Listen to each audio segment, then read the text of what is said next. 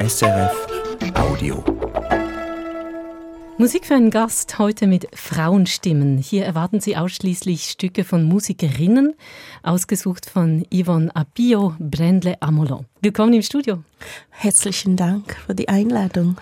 Ich bin Irin Grüter. Ich freue mich sehr auf diese musikalische Frauenrunde. Ich nehme an, dass diese Auswahl eine bewusste Entscheidung ist. Ganz genau, es war eine bewusste Entscheidung.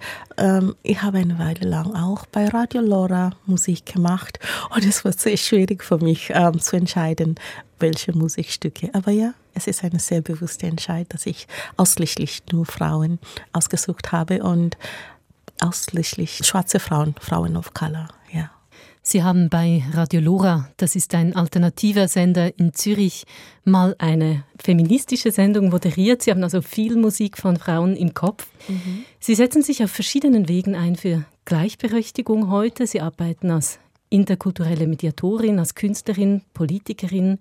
Und es ist gar nicht so einfach, sie vorzustellen, weil sie eben so viel machen, sich für auf vielen Ebenen engagieren. Woher kommt dieser starke Wille, die Welt zu gestalten? Hatten Sie das von Kindheit an? Um, ähm, von Kindheit an habe ich das nicht so gecheckt, ob ich es gehabt habe, aber ich habe eine super Idol. Meine Mutter ist mein Vorbild, also sie macht immer noch sehr viel, hat immer sehr viel gemacht. Sie war damals die erste Mechanikerin in Kenia und macht eigentlich solche außergewöhnliche Jobs, obwohl sie auch gern Hausfrau sein kann. Ja, meine Mutter ist meine Vorbild. All diese Rollen und all diese Energie, äh, ich glaube, das habe ich einfach bei meiner Mutter beobachtet. Ihre Mutter ist auch der Grund, weshalb Sie das erste Stück von Rosetta Tharpe ausgewählt haben. Denn ihre Mutter hat sie nach dieser afroamerikanischen Sängerin benannt, beziehungsweise einer ihrer Namen ist Rosetta. Genau, ähm, ich habe eigentlich sechs Vornamen. Ich, ich, weiß, das klingt komisch. Jedes Mal, dass ich das sage, die Leute sind hier ein bisschen erstaunt, aber bei mir ist das normal, weil ich komme von einem Stamm in Kenia, die heißt Luo, L-U-O. Aber nicht nur dieser Stamm, es ist gewöhnlich in Kenia mehrere Vornamen zu haben. Die Namen sind je nach ähm, Jahreszeit, wenn man geboren ist, die, Namen sind auch geerbt oder je nach wie viel Energie so, also es kommt immer ein Name, dann kommt mm, nach ein paar Monaten oder nach der zweite Name, der dritte Name und so ist das, dass ich sechs Vornamen habe. Eine von diesen sechs Vornamen ist Rosetta. Können Sie einmal alle Ihre Vornamen nennen? ja, aber ich würde die afrikanische Variante ein bisschen kürzer machen. Dann versteht man sie einfach besser, denke ich. ich bin gespannt. Also, ähm, es gibt Yvonne, Apio, Rosetta, Nyarogoma, Akot, Nyakodei. Das sind alle Ihre Vornamen? Ja, genau. Und wie hat Ihre Mutter Sie gerufen? Das ist auch speziell, je nach Lust und Laune. Wenn ich etwas Gutes gemacht habe, dann war das Apio. Aber wenn ich etwas Schlechtes mache, dann konnte Yvonne sein. dann, dann weiß ich, dass ich etwas wirklich schlecht gemacht habe oder hätte es nicht machen sollen. Das ist aber ausgerechnet der Name, den Sie in der Schweiz benutzen. Genau, dann in der Schweiz äh, muss ich mich vielfach erinnern, ein bisschen mehr ernst zu sein. Nehmen Sie auch äh, diesen Namen Yvonne hier, weil es der vertrauteste ist für Schweizer Ohren? Das auch, eigentlich vor allem. Es ist mir vertraut. Ich benutze zwei Vornamen, Yvonne und Apio. Dann benutze ich auch meine zwei Nachnamen, Brendli und Amolo, damit beide Kulturen sehr ersichtlich sind, ja. Und das Stück, das wir jetzt hören, das hat eben mit einem ihrer vielen Vornamen zu tun. Rosetta Tharpe, das ist der Name der Sängerin, die wir hier hören mit Down by the Riverside. Hm. I'm gonna lay down my sword and shield down by the riverside, way down by the riverside, down, down by the riverside. Lay down my sword and shield. Down by the riverside to study, study war no more. I ain't gonna study, no, no, no, no study war no more. I ain't gonna study, study war no more. Oh, oh. Study, ooh, I ain't gonna study, no, no, no, no, no, no, no, ain't gonna study, study war no more. I'm gonna try on my long white robe down by the riverside, way down by the riverside, down, down by the riverside. Try on my long white robe down by the riverside, study, study, boy, no more. No, I ain't gonna study. No, no, no, no study. Mm-mm, study, study, boy, no more. Oh, oh, yeah, study. You study. No, no, no, no, no, no, ain't gonna study.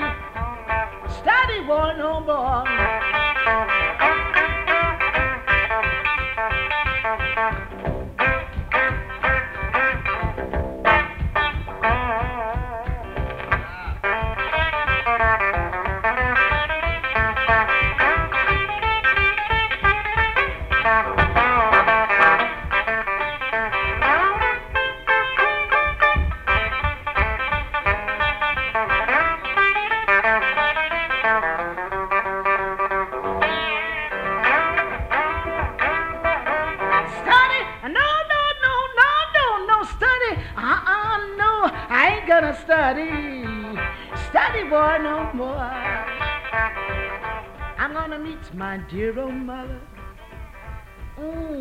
By the riverside.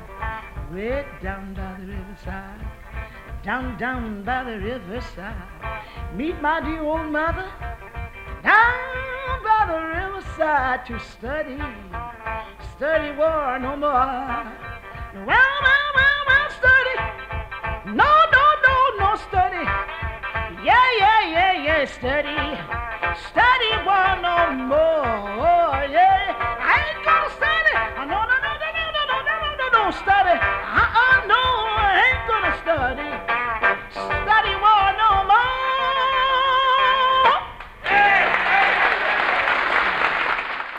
Applaus für Rosetta Tharpe hier mit Down by the Riverside in Musik für einen Gast.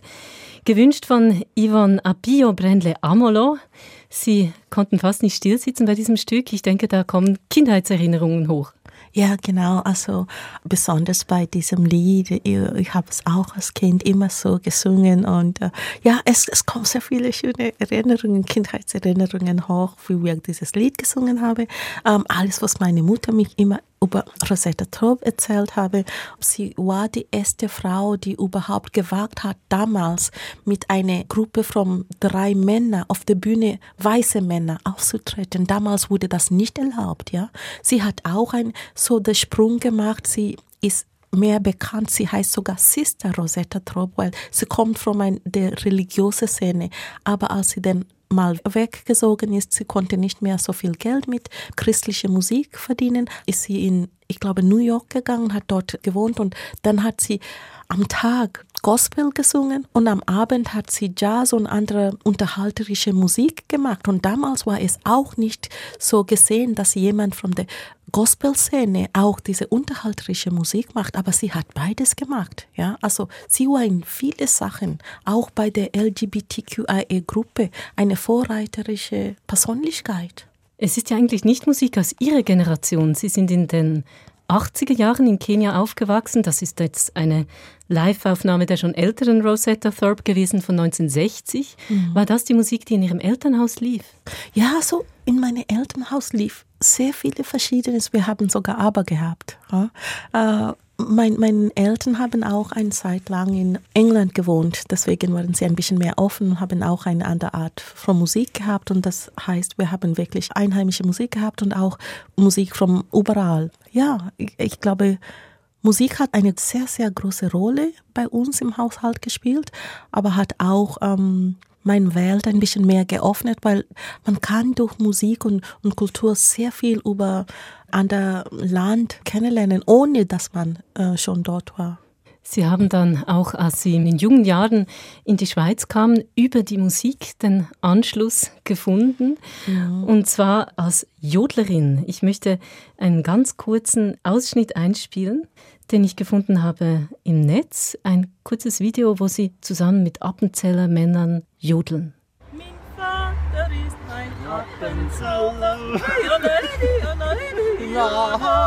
Er ist Österreichs mitsamt und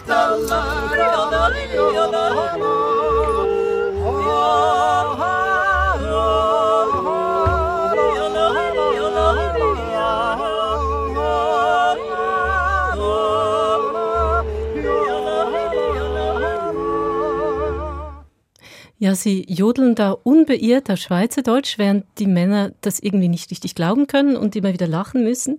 Sie mhm. machen weiter. Können Sie erzählen, wie Sie zum Jodeln gekommen sind? Ja, also damals, als ich in die Schweiz kam, ich habe einen Schweizer Mann verheiratet. Wir haben uns in Kenia kennengelernt, haben uns verliebt, dann haben wir hier geheiratet und so.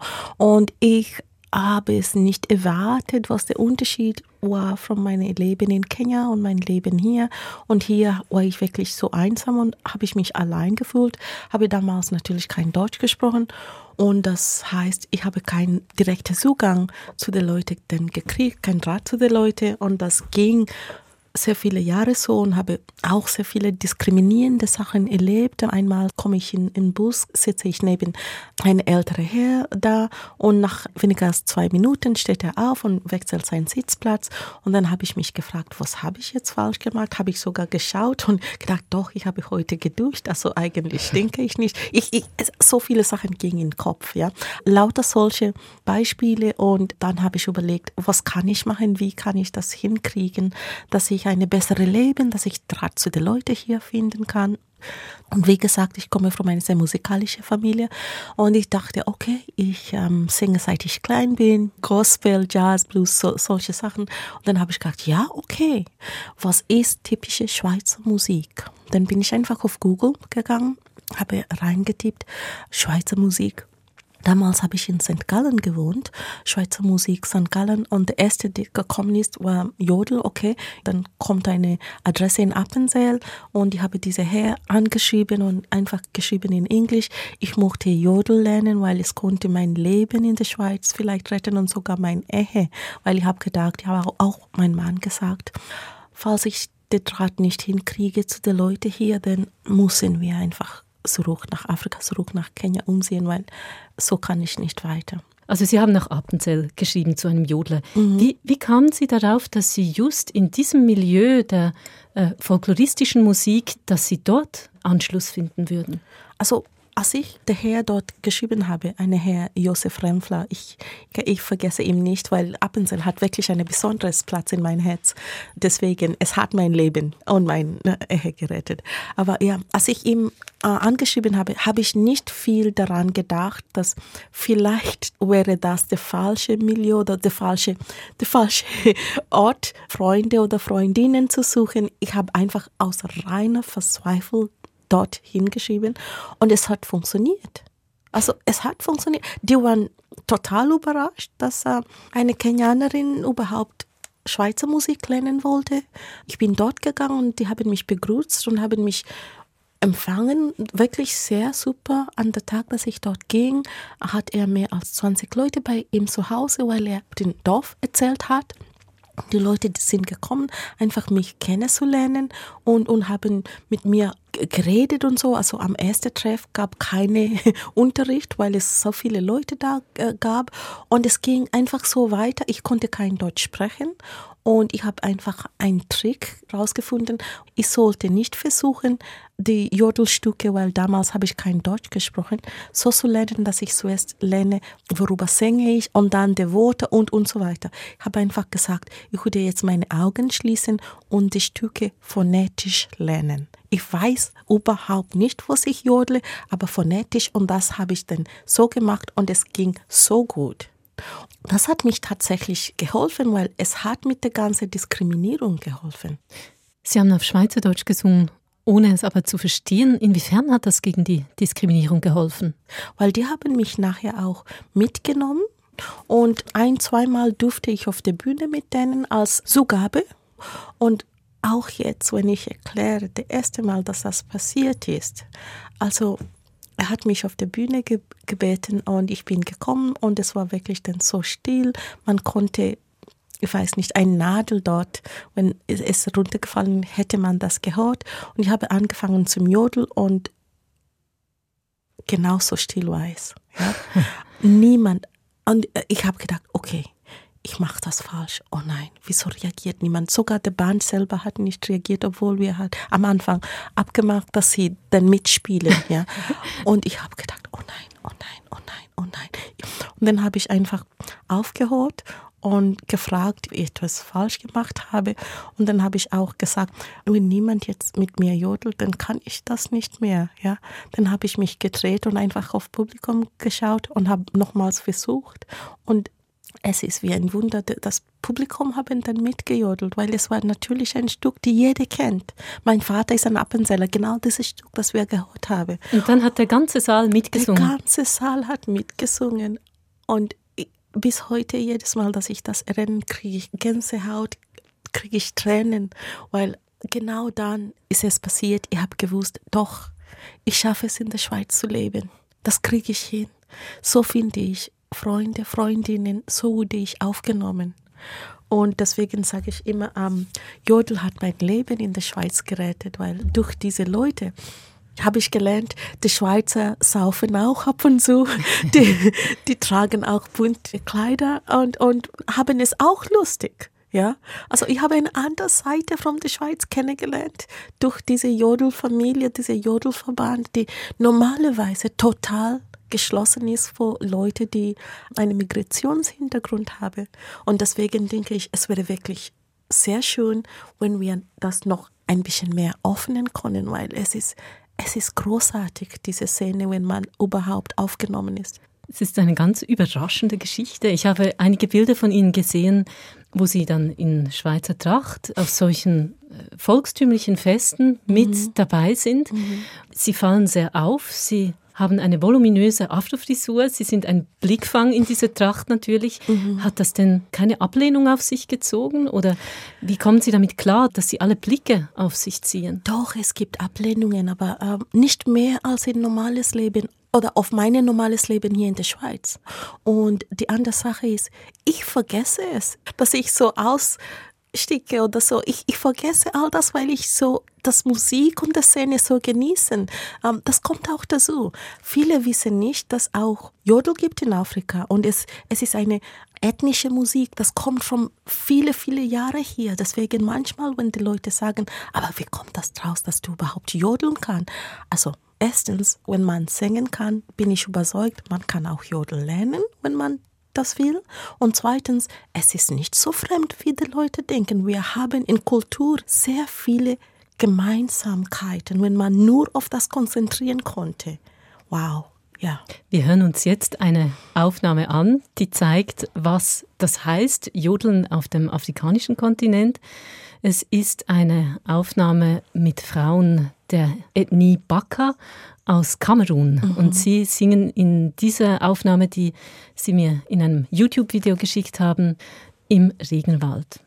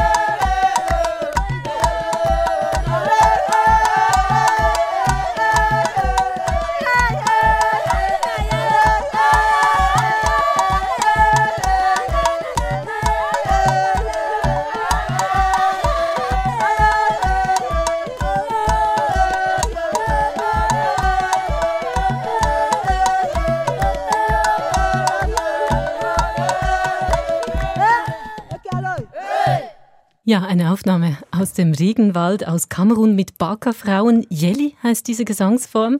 Man hört die auch diesen Kehlkopfschlag, diesen Wechsel zwischen Bruststimme und Kopfstimme, der mhm. so typisch ist beim Jodeln.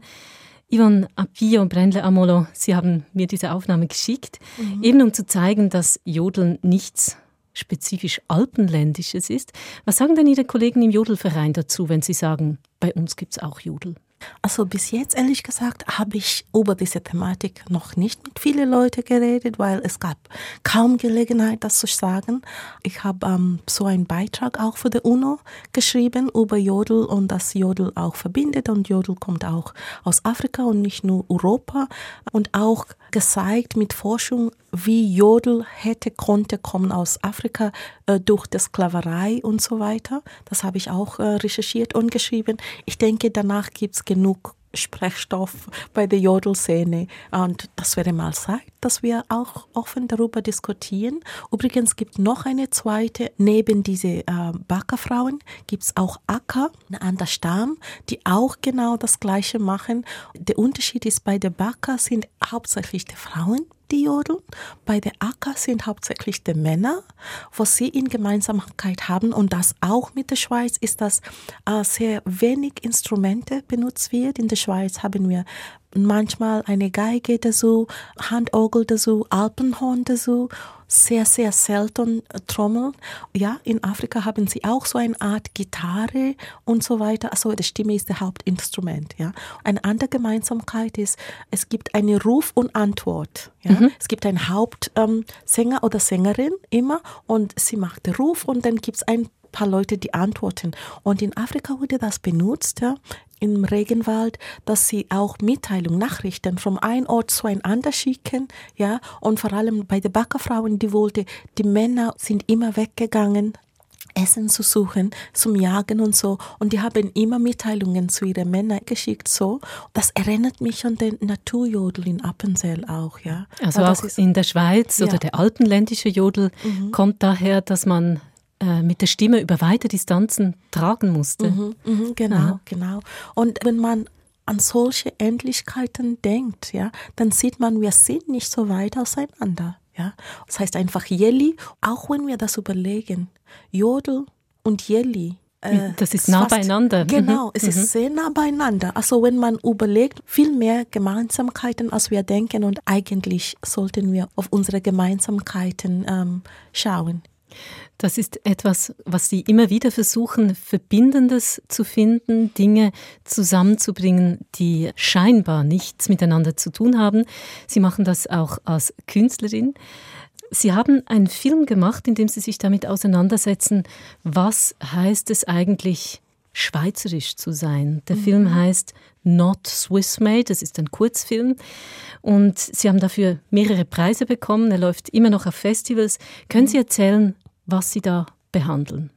Ja, damals war das so. In 2009 haben wir dann uns entschieden, ähm, uns scheiden zu lassen, mein Ex-Mann und ich.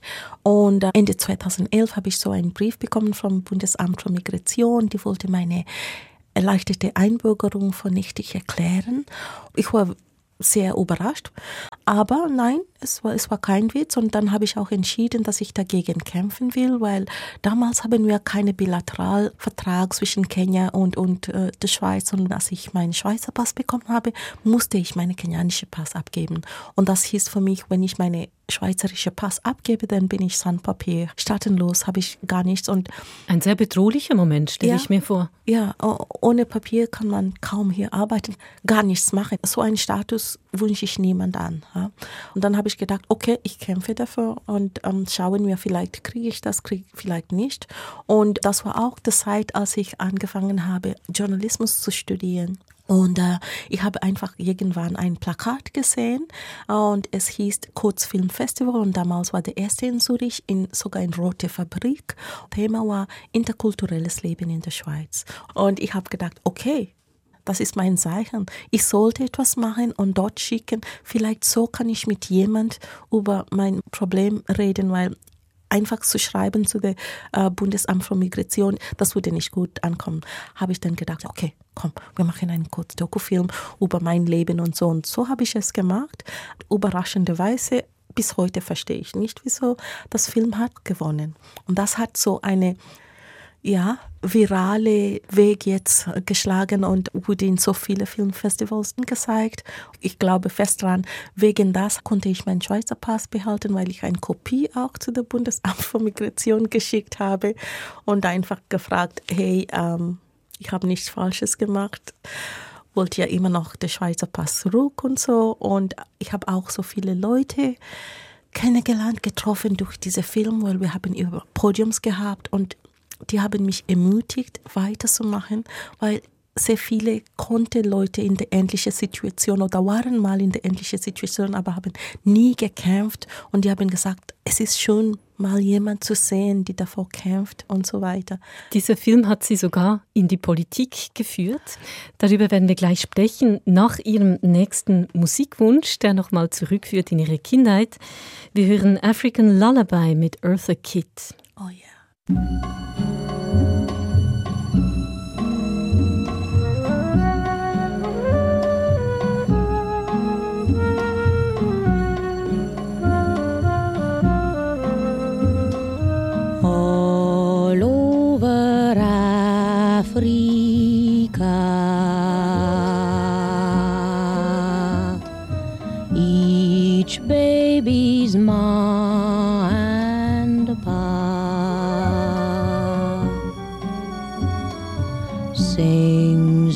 Yeah. sleep song, a baby don't weep song, an African lullaby.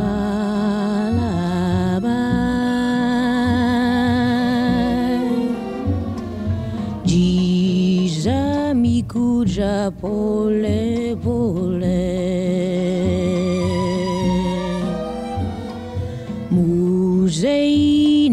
pigangoma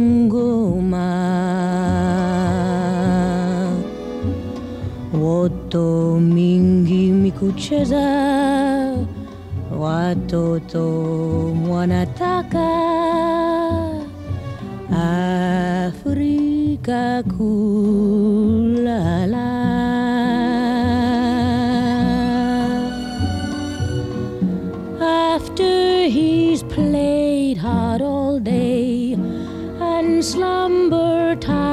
comes his way, you'll see that manly little fella kiss his ma and tell her everything's okay. Vitue kidogo wa kulala.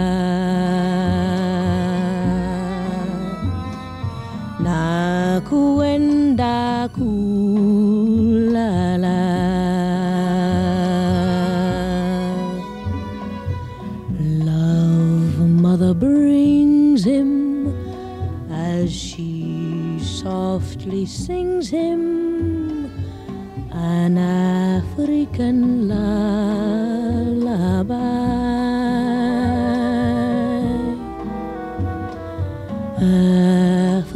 Kakulala.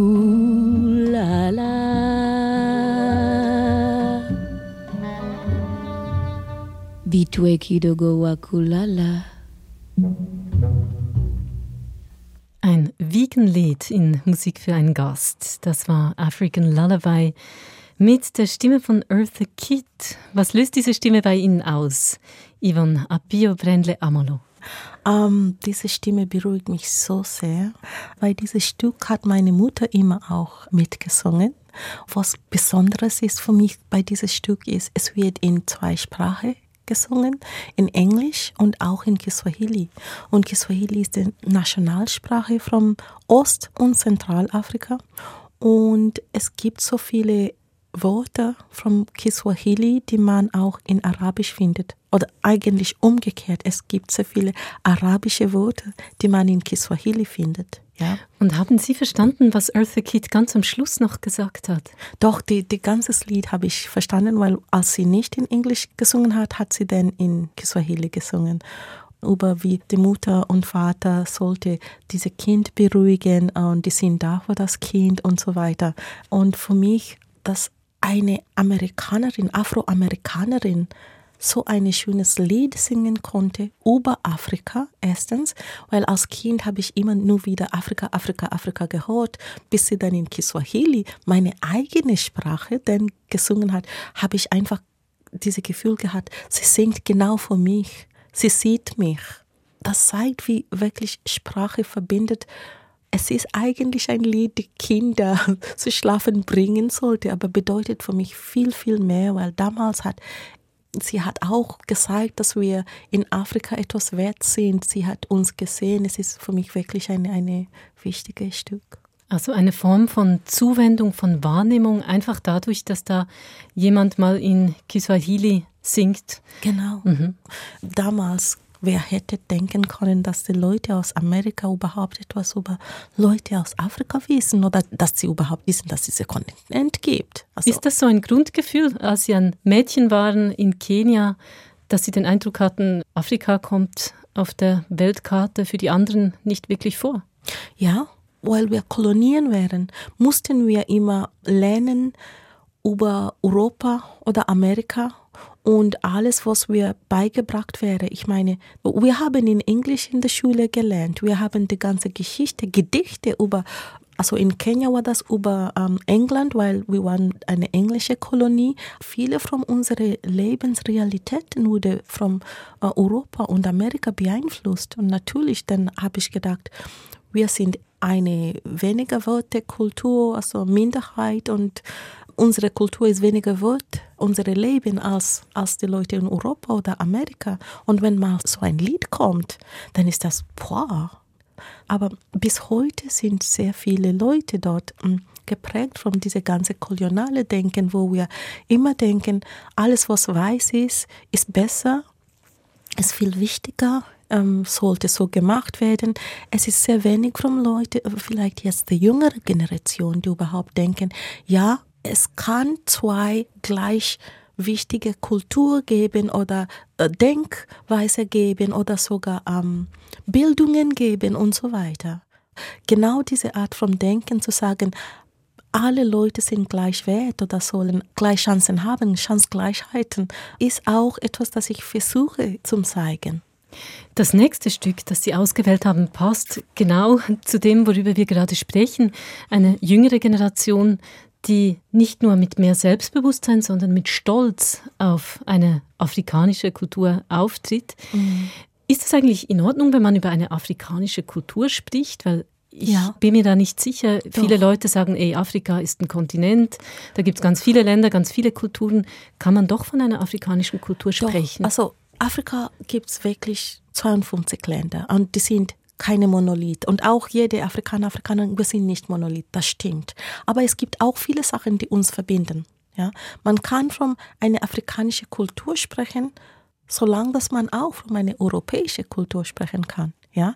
Man kann das so am Anfang so allgemein sagen und dann kann man auch mehr spezifisch werden und in Details gehen. Aber ja, es gibt genug Sachen, die uns verbinden und ich, ich wette, man kann, ich sage ja, man kann von einer afrikanischen Kultur sprechen und dann kann man dann mehr spezifisch werden. Ja. Das tut die nächste Sängerin, die wir hören. Sie kommt aus Nigeria, Yemi Alade, und wir hören sie mit Afrika. Why?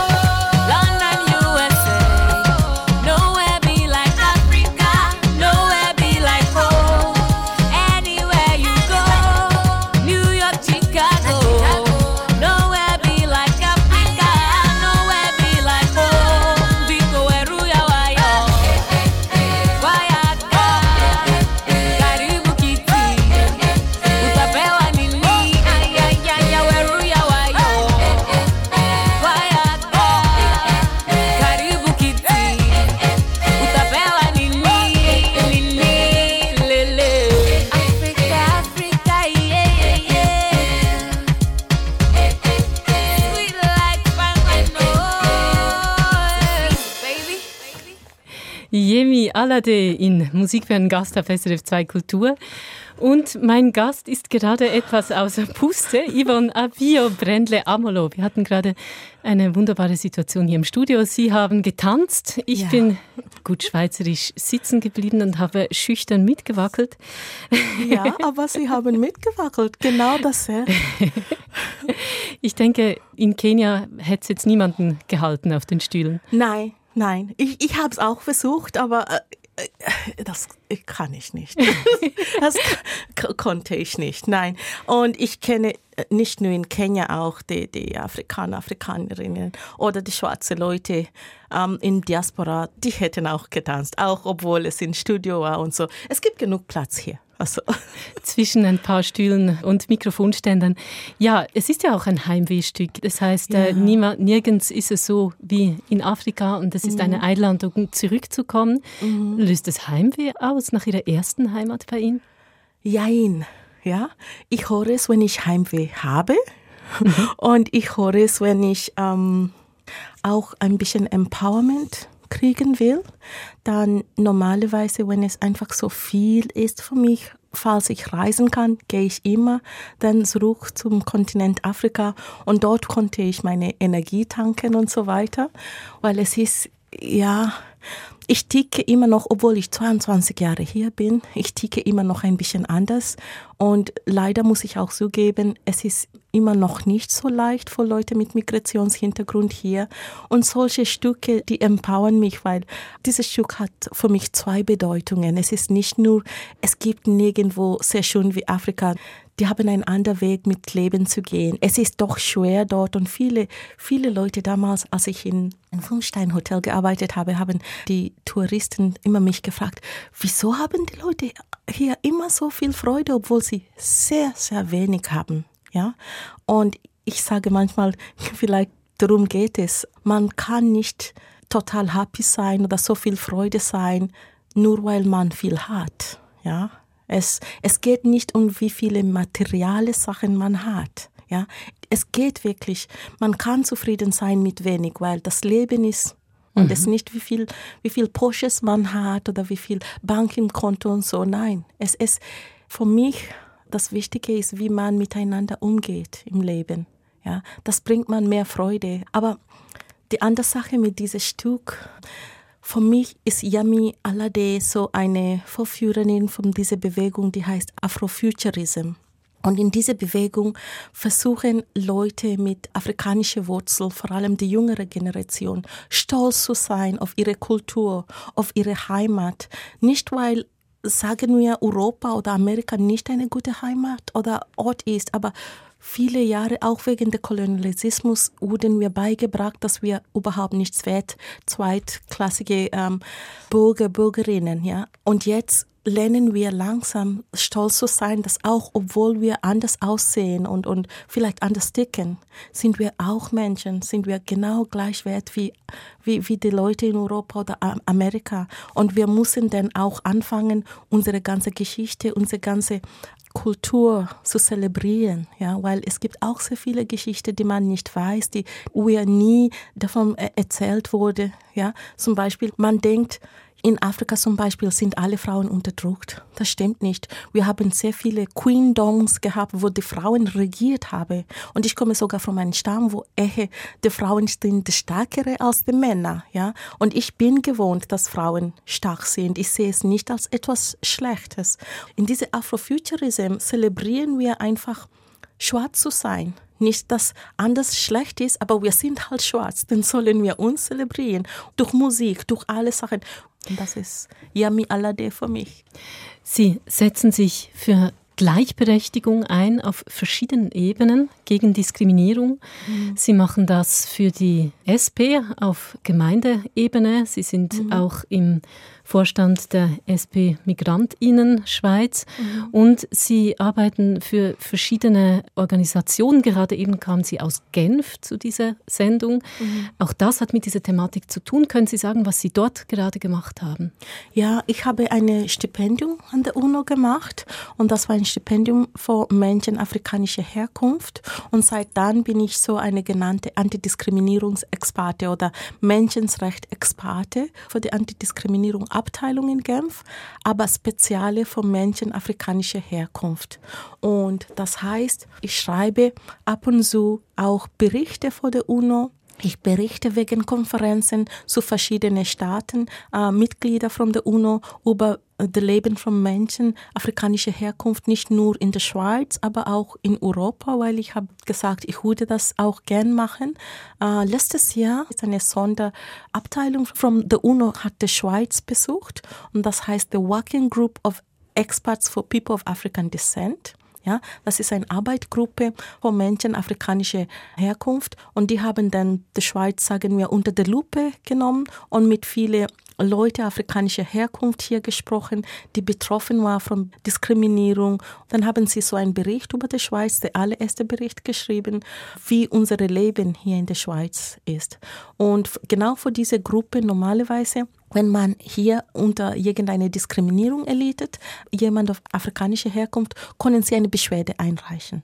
Und diese Beschwerde gibt es ein Formular, man kann das schreiben, man kann es auch einfach direkt zu mir schicken und ich leite das weiter zu dieser Gruppe und dann schauen Sie, ob das wirklich eine systematische Sache ist, ob das institutionelle Diskriminierung oder Rassismus ist. Und dann können Sie schauen, wie sie intervenieren. Und die, die haben jetzt mit Erfolg in viele Sachen interveniert. Vor allem eine von meinen Lieblingssachen, unsere Jugend, weil ich denke, unsere Jugend sind unsere Zukunft. Und da konnten sie letztes Jahr in viele Orte von Diskriminierung intervenieren, wo leider unsere Kinder wurden immer noch anders eingestuft in der Schule, ja, weil es gibt immer noch leider diese Gedanken und das ist ein Stereotyp, dass wir nicht sehr klug sind wie die normalen Kinder. Und dann wurden unsere Kinder in der Schule sehr anders eingestuft und so und dort konnten sie wirklich ähm, intervenieren in verschiedene Fälle und konnten dann die Kinder, die genau Wunschschule dann nachher besuchen, zum Beispiel SEC und so und und so weiter, ja. Sie sind jetzt schon mehr als 20 Jahre in der Schweiz mhm. und wissen aus eigener alltäglicher Erfahrung um Diskriminierung. Haben Sie denn den Eindruck, dass sich etwas verbessert, dass sich ein neues Bewusstsein am entwickeln ist? Hm. Ja, ich mochte ja sagen, aber dann würde ich lügen. Es gab eine Weile, wo es sich verbessert hat, aber vielleicht doch nicht.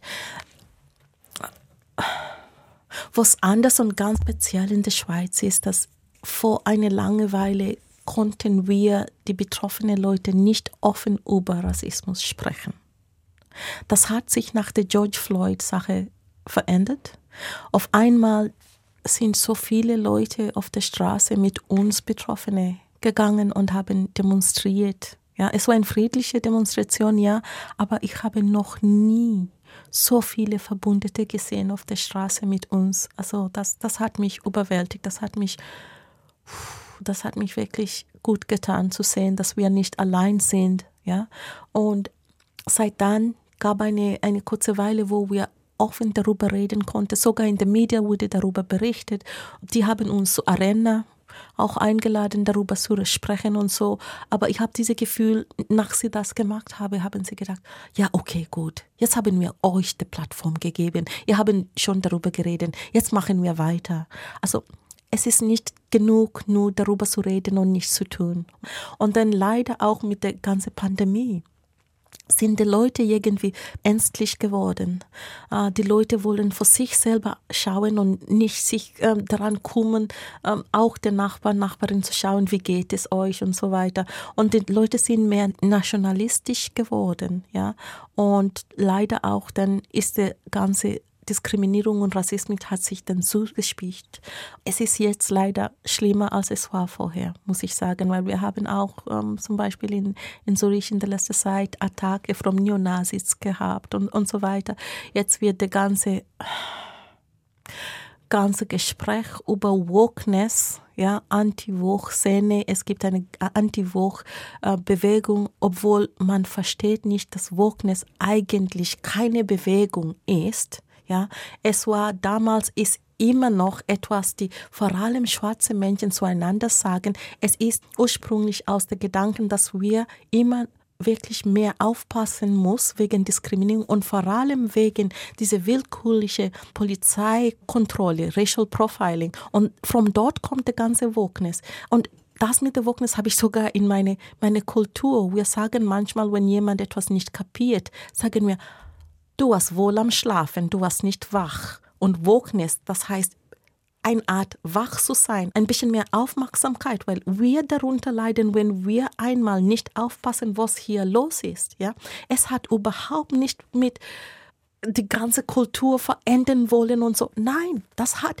das hat überhaupt nicht mit Wokeness zu tun. Ich höre, dass es sehr anstrengend sein ja. muss, sich immer wieder erklären zu müssen, wenn man sich in diese Sache engagiert. Es ist anstrengend, immer sich zu erklären. Es ist anstrengend, sich immer wieder zu engagieren.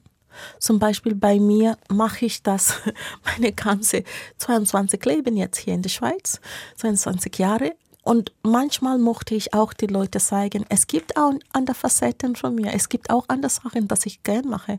Ich, zum Beispiel, viele Leute wissen nicht, dass ich auch jemand, die wirklich für die Klimabewegung mich ähm, interessiere und habe sogar ein eine Projekt in Tansania, wo wir eine ganze Stadt am Bauen sind für Frauen und Mädchen, damit wir die Frauen und Mädchen beibringen, wie sie sich ernähren kann von Biosachen und durch diese Ernährung dass sie auch selbstständig sein kann, können wir schauen, dass die ganze äh, Migration äh, Süd nach Nord verhindern können, weil wenn sie sich selber dort selbstständig ernähren kann und für sich aufpassen können, müssen sie nicht unbedingt nach Europa oder Amerika kommen. Aber ich habe keine Zeit, solche Sachen zu erzählen oder über Kultur oder so, weil ich ständig nur in diese ganze Rassismuskampf mich befinde.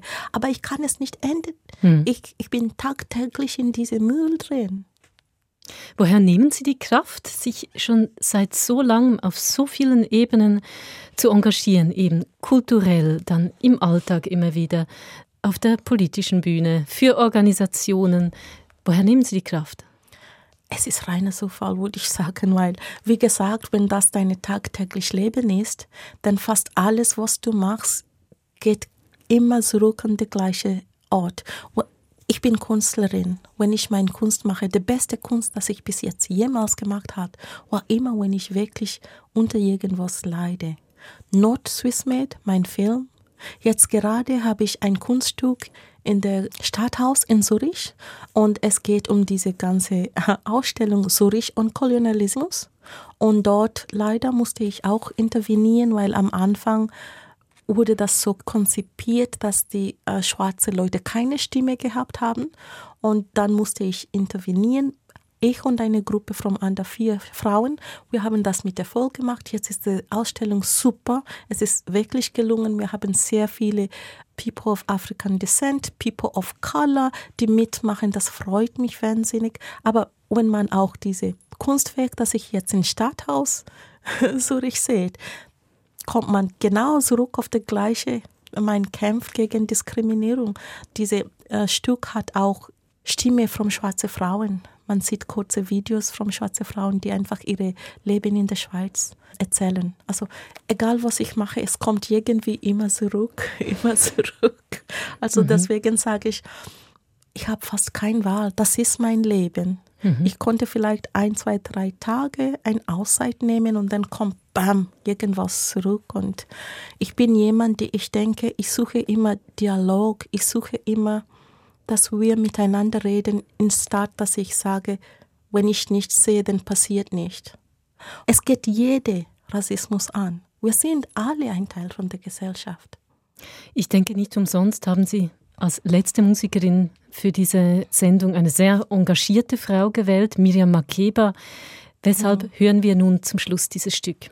Ich habe Miriam Makeba gewählt, weil Sie hat eine sehr, sehr schöne Art, sich gegen die ganze Apartheid zu kämpfen. Sie musste leider 30 Jahre in Exil leben und sie hat ihre Musik benutzt, einfach gegen Apartheid zu kämpfen. Und sie hat es so in einer Art gemacht, ohne den moralischen Finger auf Leute zu zeigen, so eine sanfte Art, sogar es gab eine Weile in der schwarzen Community, wo die Leute gesagt haben, sie verleugnet ihre Wurzel, weil man sieht das nicht so präsent, wie sie überhaupt dagegen kämpft und so.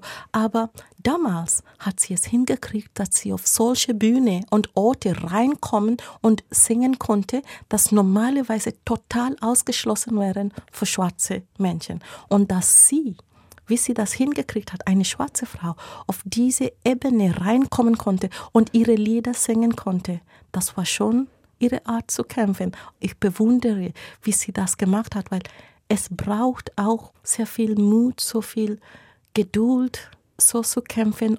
Es brennt in dir, aber du versuchst eine sanfte Art, das zu machen, damit die Leute nicht am Anfang erschrecken, aber sonst verstehen, worüber es geht. Genau das gilt vermutlich auch für Sie und Ihre Form des Engagements. Yvonne. Abio, Brendle Amolo, ich danke Ihnen sehr, dass Sie hier in Musik für einen Gast waren mit Ihrer Musik. Wir hören jetzt Miriam Makeba mit ihrem berühmtesten Lied Bata Bata. Herzlichen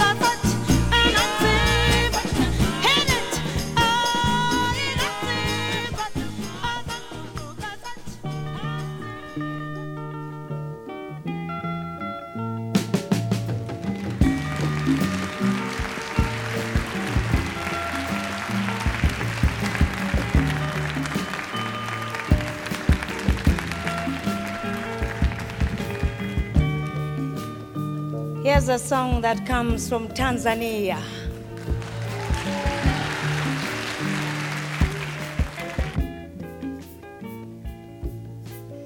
Malaika nakupenda malaika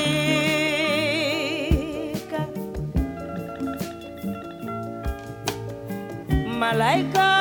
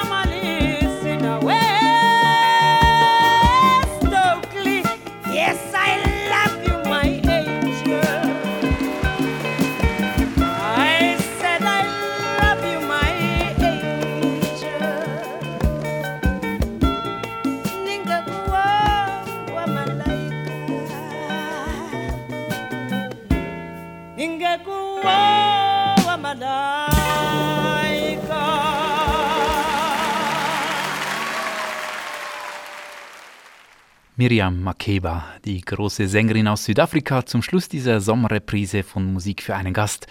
Meine Kollegin Irin Grütter hat sich mit Yvonne Apio Brendle Amolo unterhalten, die sich als Künstlerin, interkulturelle Mediatorin und Politikerin engagiert. SRF Audio